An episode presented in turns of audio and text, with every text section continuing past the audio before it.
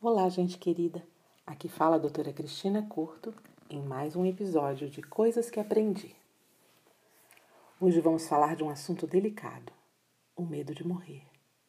Se existe uma coisa sobre a qual não temos controle, é a hora de deixar este mundo. Essa hora, conhecida como a hora da morte e que não é mais do que uma mudança de estado. Como eu sei disso? Vamos analisar juntos.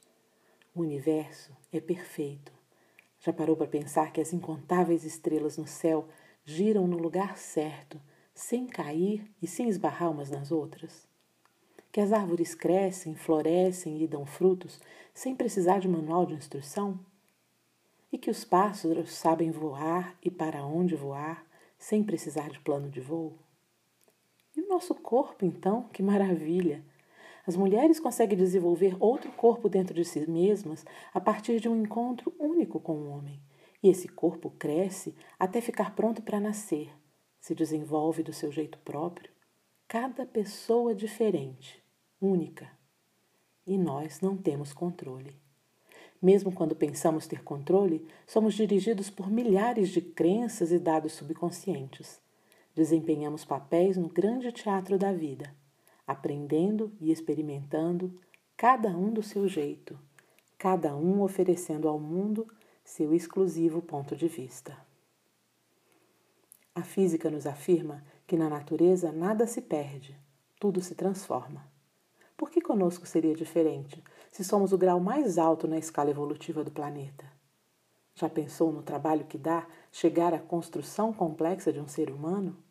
A natureza não ia simplesmente deixar todo esse trabalho desaparecer em vão. Aprendi com Bert Hellinger nas constelações familiares que a morte é uma amiga que só vem no momento certo, nem antes nem depois. Ela não tem nada contra nós, sabe? Não é nada pessoal. Ela é apenas mais uma face da mesma vida. Byron Kate conta que um amigo dela, pessoa muito espiritualizada, que todos consideravam como evoluído, estava à beira da morte. Ele a fez prometer que ela estaria presente na hora exata da passagem dele, porque ele já tinha tudo planejado. Um dia, ela recebeu um telefonema dizendo que ele estava muito mal. Pegou um táxi e correu até o hospital. Chegando lá, ele estava realmente mal, mas não morreu. Conversaram um tempo e ela voltou para casa. Isso aconteceu mais algumas vezes, até que, quando ele realmente morreu, nem deu tempo de avisar ninguém. Isso significa que, por mais espiritualizado e evoluído, ninguém sabe quando vai morrer. Alguns escorregam no banheiro de casa e morrem.